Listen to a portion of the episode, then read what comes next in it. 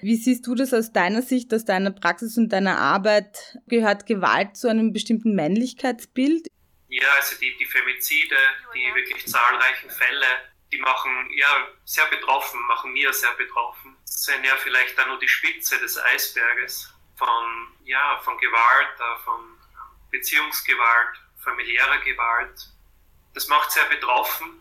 Was ich aber grundsätzlich positiv finde, ist, dass eben, dass es der Diskurs drüber, dass es zunehmend problematisiert wird und dass dieser Zusammenhang auch zunehmend hergestellt wird oder bewusster wird, dass Gewalt, äh, Männergewalt natürlich sehr stark mit Geschlechterverhältnissen zu tun hat, äh, mit Ungleichstellungen zwischen den Geschlechtern, ähm, wo ja so, so das, der kulturelle Untergrund einfach jetzt mehr diskutiert wird oder mehr problematisiert wird. Also so ein, was in vielen Köpfen noch drinnen ist und sehr stark kulturell verankert ist, ja, diese Art Verfügungsgewalt über Frauen, dieser Besitzanspruch gegenüber Frauen und ihren Körpern.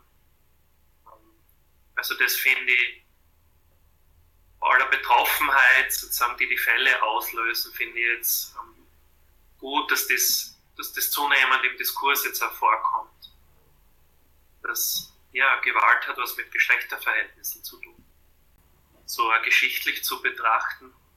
Ich weiß jetzt nicht, ob das zu ausschweifend ist, aber ähm, wir haben nie eine egalitäre Gesellschaft gehabt, aber halt gerade sehr stark diese Zweiteilung der Geschlechter ist schon noch einmal verstärkt worden, so Ende des 18., Beginn des 19. Jahrhunderts, so Etablierung der kapitalistischen Gesellschaftsform, wo ganz stark eben diese, diese Sphärentrennung passiert ist. Also das, das Innern, die Privatsphäre und das Außen, der Arbeit, der Fabrik, der Öffentlichkeit, wo dann sehr ähm, stark begonnen wurde, sozusagen der Platzzuweisungen zu machen. Also die, Frau, die eher so der Natur verbunden ist, durch Gebärfähigkeit, durch Menstruation, äh, die ist so für Care, für, für äh, Erziehung der Kinder zuständig, so im Innern.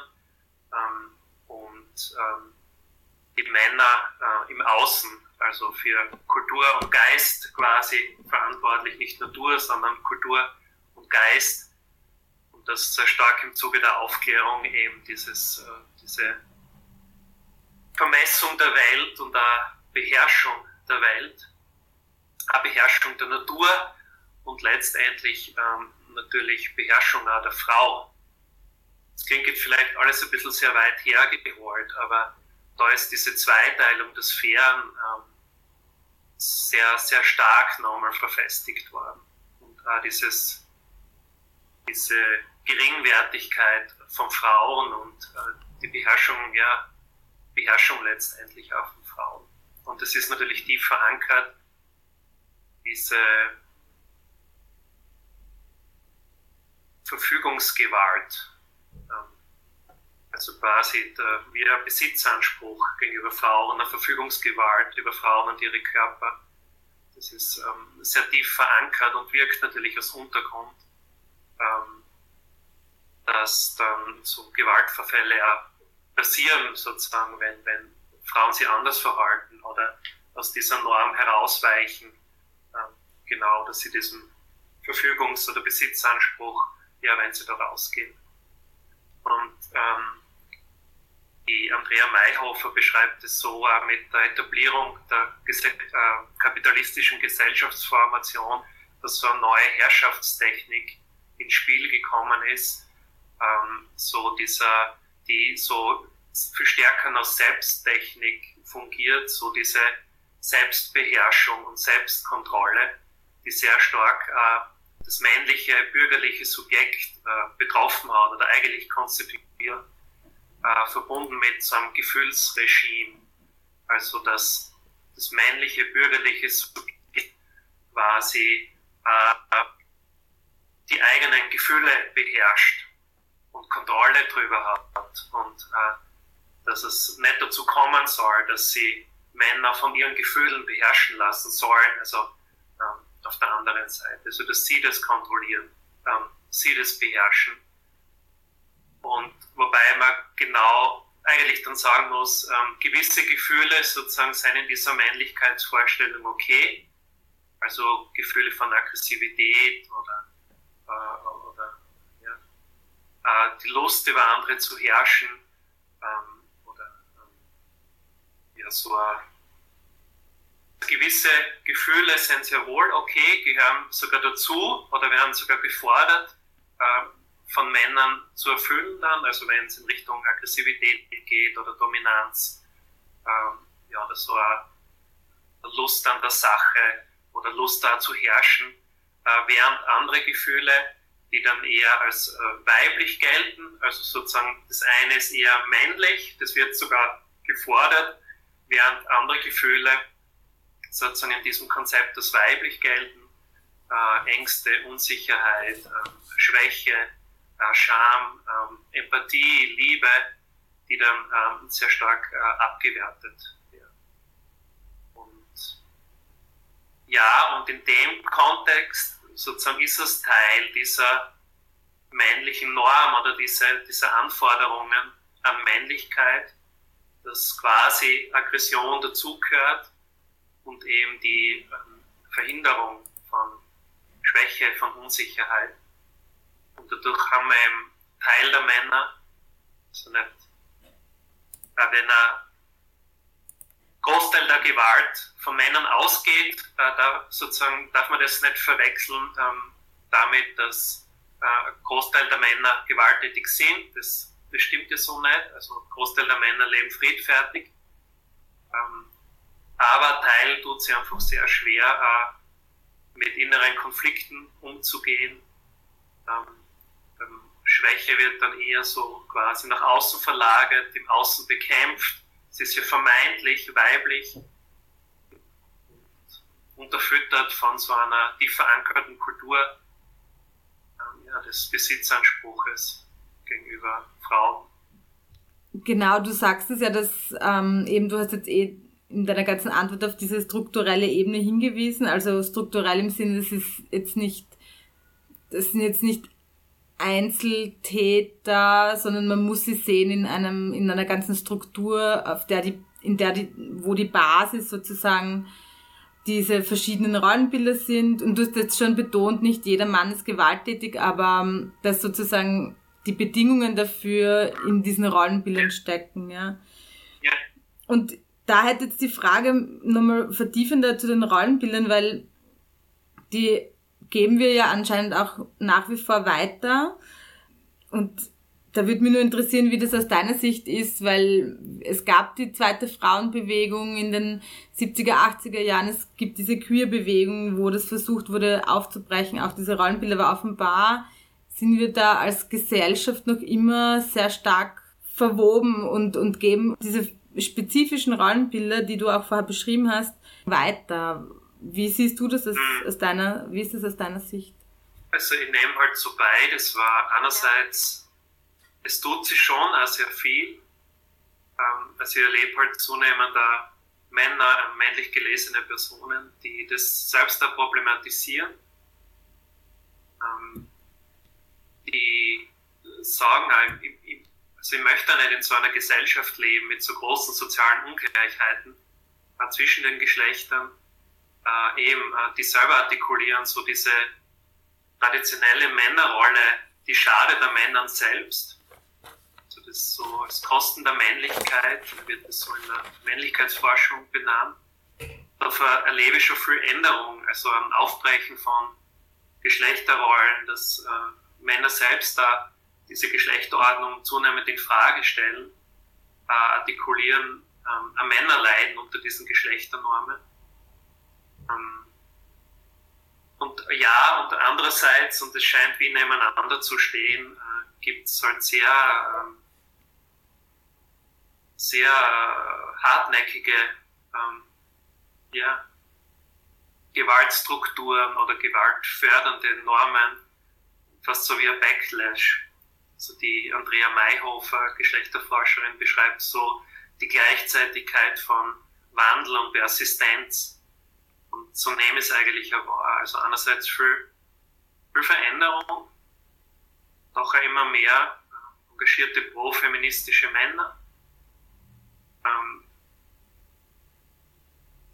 und halt aber teilweise sehr einen starken Rückgriff wieder auf, auf, auf traditionelle Rezepte. Ja. Und wo und halt immer wieder Beispiele, die, die man miterlebt, also wo halt Männer einfach sich sehr schwer tun, es nicht schaffen, äh, mit inneren Konflikten umzugehen und es so nach außen verlagern und damit ja, Beziehungen andere Menschen natürlich sehr schädigen. Also so beides, schwer das auf so einen gemeinsamen Nenner zu bringen. Du hast es jetzt auch gerade erwähnt, dass also diese, ähm, dass eine Strategie auch sein kann, ähm, sozusagen die eigenen Unsicherheiten zu verlagern nach außen. Es gibt ja verschiedene Strategien sozusagen von Tätern und eine davon ist dieser äh, Täter-Opfer-Umkehr und das wäre ja eigentlich das, was du beschreibst, oder dass, ähm, dass man sozusagen die, die Verantwortung für die eigenen Handlungen nicht übernimmt und sagt, okay, ich habe das jetzt gemacht, sondern du bist schuld, du hast das herausgefordert oder so. Und deshalb habe ich gewaltvoll reagiert oder so. Kannst du da vielleicht noch mal drauf eingehen, was, was, da so, was es da so für Strategien gibt von Tätern? Ich würde es jetzt einmal so vielleicht ähm, versuchen zusammenzufassen oder so, was, was sind so, was macht toxische Beziehungen aus? Oder also Männer, die sich dann toxisch verhalten, woran, woran erkennt man das? Da ist natürlich ein wesentliches Merkmal, dass dann in, in Konflikten immer die Verantwortung äh, abgeschoben wird. Also dass nicht eigene Teile äh, gesehen werden in dem Konflikt oder die Verantwortung übernommen wird, sondern dass das sehr stark ähm, ja, nach außen verlagert wird, eigentlich dann den betroffenen Personen umgehängt wird. Ähm, genau, das ist bei verschiedenen Gewaltformen einfach zu beobachten. Mhm. Also beginnen da bei, bei sexualisierter Gewalt, äh, äh, sexuellen Missbrauch gegenüber Kindern, wo das einfach schon sichtbar wird oder wo auch so eine Täterstrategie ist, ähm, dass das vermittelt wird, sozusagen dem Kind, du, du wolltest das doch auch und, und dir hat es doch auch Spaß gemacht. Was dann ganz massive natürlich auch Folgen hat für die Personen, ähm, wenn ihnen das so vermittelt wird. Und das kommt bei ganz anderen oder verschiedenen Formen von Gewalt oder Beziehungsgewalt natürlich auch vor. Ähm, und das macht so toxische Beziehungen aus, dass dann eigentlich das Gegenüber, zum Beispiel die Partnerin, ähm, ähm, nicht gesehen wird als Mensch mit, so, mit eigenen Bedürfnissen, Wahrnehmungen, Interessen, sondern nur als Objekt quasi, das dann meine Bedürfnisse zu erfüllen hat und dafür verantwortlich ist, dass mir gut geht. Äh, und wenn das nicht der Fall ist, äh, ist es Gegenüber schuld, dann ist die Partnerin schuld und wird ihr die Verantwortung zugeschoben. Das ist schon so ein, Merkmal ähm, von toxischen Beziehungen. Wir reden jetzt schon hauptsächlich über Männer oder wie du gesagt hast, Personen, die als Männer gelesen werden als Täter. Und das sagen auch die Statistiken, ne, dass es Haupt, also dass es großteils Männer sind. Aber ist es aus deiner Sicht, also ist es jetzt eine Frage, was das Wording betrifft, davon zu reden, dass man sagt geschlechtsspezifische Gewalt? Weil es gibt ja wahrscheinlich auch in Einzelfällen weibliche Täterinnen oder ich weiß nicht, das würde mich einfach nur interessieren, wie, es, wie das aus deiner Sicht ist. So, hm. Gar nicht so leicht jetzt zu, zu beschreiben oder zu argumentieren, aber ich finde den Begriff wichtig, geschlechtsspezifischen Gewalt.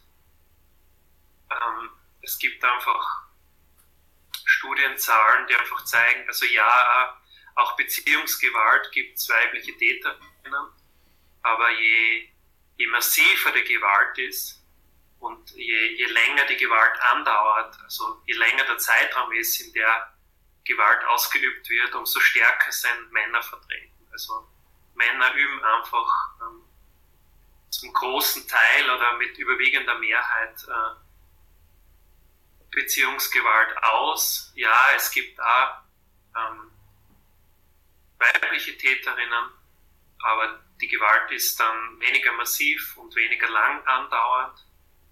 Und tue mir jetzt so im Detail auch schwer, aber ich könnte mir vorstellen, dass trotzdem auch äh, dieses, die Geschlechterverhältnisse da rein äh, wirken und diese Mechanismen und dann vielleicht auch von Frauen übernommen werden. Ja, also vorhin hast du es auch schon erwähnt, es gibt natürlich nicht nur diese toxische, gewaltvolle Männlichkeit sozusagen, sondern auch äh, andere Konzepte, zum Beispiel Caring Masculinities, also fürsorgliche Männlichkeit. Hm, wie, wie ist es, wie würdest du sagen, kann, können wir das jetzt gesellschaftlich oder ja auch, ich meine, das wirkt ja immer auf Einzel, auf Einzelpersonen auch zurück, also das ist ja ein Zusammenspiel Gesellschaft und Individuen. Also wie können wir diese Caring Masculinities fördern? Keine sehr einfache Frage. Ich mache immer wieder für die Gender-Werkstätte Gender-Trainings, äh, Lehrgänge und wo schon sehr stark kommt von, von Männern, von männlich gelesenen Personen. Also ja, wir, wir teilen die Kritik sozusagen an, an, an Geschlechterverhältnissen. Äh, wir teilen auch die Kritik ähm, an hegemonialer Männlichkeit oder Ausdrucksformen, aber wo, wo können wir uns sozusagen, was sind positive Leitbilder, wo, wo können wir uns da orientieren? Und da ist natürlich so dieses Konzept einer, einer fürsorglichen Männlichkeit, also Caring Masculinity oder Caring Masculinities, also auf sich zu achten oder mehr auf sich zu achten, die eigene Gesundheit, den eigenen Körper, die eigenen Empfindungen, auf andere zu achten, mehr äh, Verantwortung, Sorgetätigkeit zu übernehmen, aber auch auf die Umwelt zu achten, also Stichwort Klimaschutz, dass das schon hilfreich ist und da von den Rückmeldungen ähm, ja sehr interessiert aufgenommen wird. Also ja, da ist was, ist immer so Gefahr mit neuen Leitbildern und neuen Normen, aber ich, ich höre da Interesse raus. Und es gilt halt ja, diesen Begriff oder dieses Konzept da zu übersetzen. Ähm, was heißt es zum Beispiel in der, in der Jugendarbeit oder in der Burschenarbeit, äh, für die ich mehr verantwortlich zeichne im Verein. Und ähm, da ist halt auch ein Hebel, ist halt, ähm, es gibt ja schon so Aspekte, aber bei Burschen in ihrer Unterschiedlichkeit, äh, wo sie also es gibt ja Jungs auch mit, mit sozialen Kompetenzen. Ähm, also das auch sichtbar zu machen mit, mit Übungen, oft ist das erstaunlich, was eigentlich schon passiert und wo in der Familie zum Beispiel Männer äh, Pflegetätigkeiten übernehmen oder im Haushalt mithelfen. Also es gibt schon einiges zum sichtbar machen und also das dann zu sehen, anzuerkennen, wertzuschätzen ähm, auch zum Beispiel äh, Jungs, die sagen, sie würden gern was im pädagogischen Bereich machen später oder Volksschullehrer oder im Sozialbereich. Äh, das zu sehen, anzuerkennen, dass diese Burschen dann ihren Platz kriegen, das verwirklichen können, nicht belächelt werden. Also da gibt es schon Ansatzpunkte. Und so eine Perspektive vielleicht, also das ist gerade auch was, was mich beschäftigt, aber das wird ich oder würden wir stärker noch forcieren, so alternative Lebensplanung zum Thema zu machen mit Jugendlichen. Mhm. Ähm, ja, das heißt vielleicht von einigem loszulassen oder einige Bilder aufzugeben, so die halt ganz lang transportiert worden sind, also so äh, Familienernährer und, und, und Leistung bringen und Erwerbszentrierung äh, und äh, Hausbau, und ich sage es jetzt ein bisschen überspitzt und Auto. Ähm, und da gibt es ja Erfolge quasi. Also ähm, das wird ja teilweise honoriert, wenn man da Schritte setzt und, und Erfolge erreicht. Aber es ist natürlich nicht leicht, von dem Abstand zu nehmen und sich von dem zu lösen. Aber so zum Thema machen, wie kann alternative Lebensplanung ausschauen oder wie könnten andere Lebenskonzepte ausschauen, wie man zusammenlebt und ähm, dass man vielleicht nicht der Hauptfokus auf Erwerbsarbeit ist, sondern äh, dass es ja echt ja cool ist und der Gewinn, ähm, mehr Zeit für die Beziehungen zu haben, äh, näher dran zu sein an der Kindererziehung, mehr mitzukriegen, wie die Kinder groß werden, ähm, mehr Zeit vielleicht für Engagement zu haben, für Ehrenamtliches oder für Aktivismus. Also was könnten da so Benefits sein? Also was könnte, könnte wirklich die, die Lebensqualität steigern, ähm, wenn man von dem Status quo weggeht, weggeht. Und das ist sicher auch schmerzlich, weil man vielleicht auf der Männerseite Privilegien aufgibt, für die man Anerkennung kriegt oder gewisse Konzepte, die ja funktionieren nach wie vor und für die man Anerkennung kriegt. Und das ist nicht leicht oder wahrscheinlich schmerzvoll oder ist schmerzvoll, von dem Abstand zu nehmen.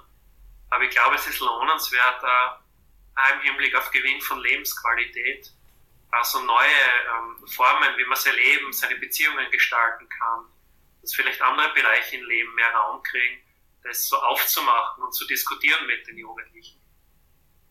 Also das wäre so ein Ansatzpunkt, äh, ähm, glaube ich, was so fördert, der fürsorgliche Männlichkeit, also dass sie Männer, Burschen stärker involvieren in, in, in, Kehrtätigkeiten im weitesten Sinn bis hin zu Engagement in Klimaschutzbewegungen. Ich finde es ja ganz spannend, weil du das jetzt auch so verbunden hast mit dem, also sozusagen Umweltschutz auch als als eine Form von Caring Masculinity, also von so fürsorgender Männlichkeit. Mir ist das erst vor kurzem untergekommen, der Begriff Verbrennermännlichkeit.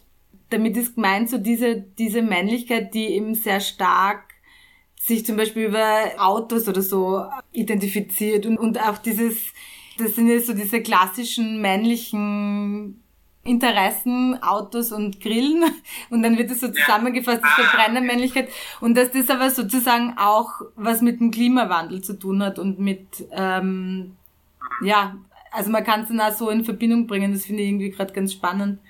Das eine, und ja, da hängt so einiges dran. Dann genau, genau. Und dass das halt, du hast ja jetzt ja gerade angesprochen, diese anderen Bilder ähm, zu diskutieren und alternative Lebensweisen ähm, mit mehr Fürsorgetätigkeit und mehr, mehr Achtsamkeit auch für sich selbst hat auch was mit Privilegienverlust zu tun, weil ja in unserer Gesellschaft vor allem so Karriere machen, viel Geld haben, Stadt, eben Auto, großes Auto fahren und so, das ist ja alles, hat ja alles was mit Anerkennung zu tun, stärker. Also wie du sagst, wenn man dann ein anderes Leben wählt, dann ist es halt hat es was mit einem Privilegienverlust zu tun und das ist, glaube ich, so ein Schlüssel. Also so, um, was es dann vielleicht auch wirklich schwierig macht.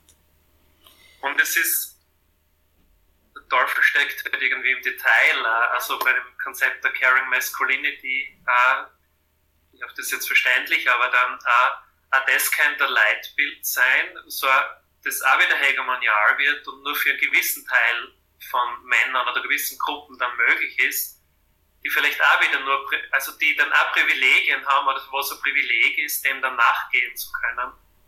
Also wie ist es zum Beispiel äh, sozioökonomisch schlechter, wie ist es bei sozioökonomisch schlechter gestellten Gruppen oder wenn man zum Beispiel Migrations- und Fluchtgeschichte hat und dann, äh, wo ein großer Wunsch ist, also nach sozialem Aufstieg, äh, zum Beispiel durch viel Arbeit dann auch seine Lebenssituation zu verbessern, also ist es dann weniger wert, sozusagen, weil es nicht einer Caring Masculinity entspricht, weil man dann versucht, äh, den gesellschaftlichen Aufstieg zu machen. Also es ist im Detail dann ähm, komplex. Ähm, genau, es ist immer so, denke ich mal, wenn neue Konzepte, neue Leitbilder äh, etabliert werden, ist immer die Gefahr, dass die dann selber dann hegemonial werden und Ausschlüsse produzieren. Aber ich finde es wirklich, das ist jetzt nur so eine, eine kritische Bemerkung am Rande, aber ich finde es wirklich als den Hebel dieses Begriff einer, dem, also sozusagen, was, was heißt fürsorgliche Männlichkeit und ähm, wo kann man da ansetzen und, und ja, wie hilft es letztendlich ja allen. Mhm. Und letztendlich endet es dann halt schon, wo ich damit begonnen habe, an dieser sehr starken Zweiteilung, das Fern von Privat und Care und Öffentlichkeit, ähm, wo natürlich sehr stark damit verbunden ist, diese äh, ungleiche Verteilung oder Aufteilung von bezahlter und unbezahlter Arbeit. Ja, danke. Das war jetzt, finde ich, auch nochmal ein wichtiger Hinweis, dass auch ähm, fürsorgliche Männlichkeit vielleicht mit bestimmten Privilegien zu tun hat. Also wer kann das überhaupt machen in unserer Gesellschaft? Das zeigt doch wieder, dass einfach alles mit Machtverhältnissen verwoben und durchwoben ist und dass das gibt es wahrscheinlich keine einfachen Antworten, wie so oft. Ja, danke.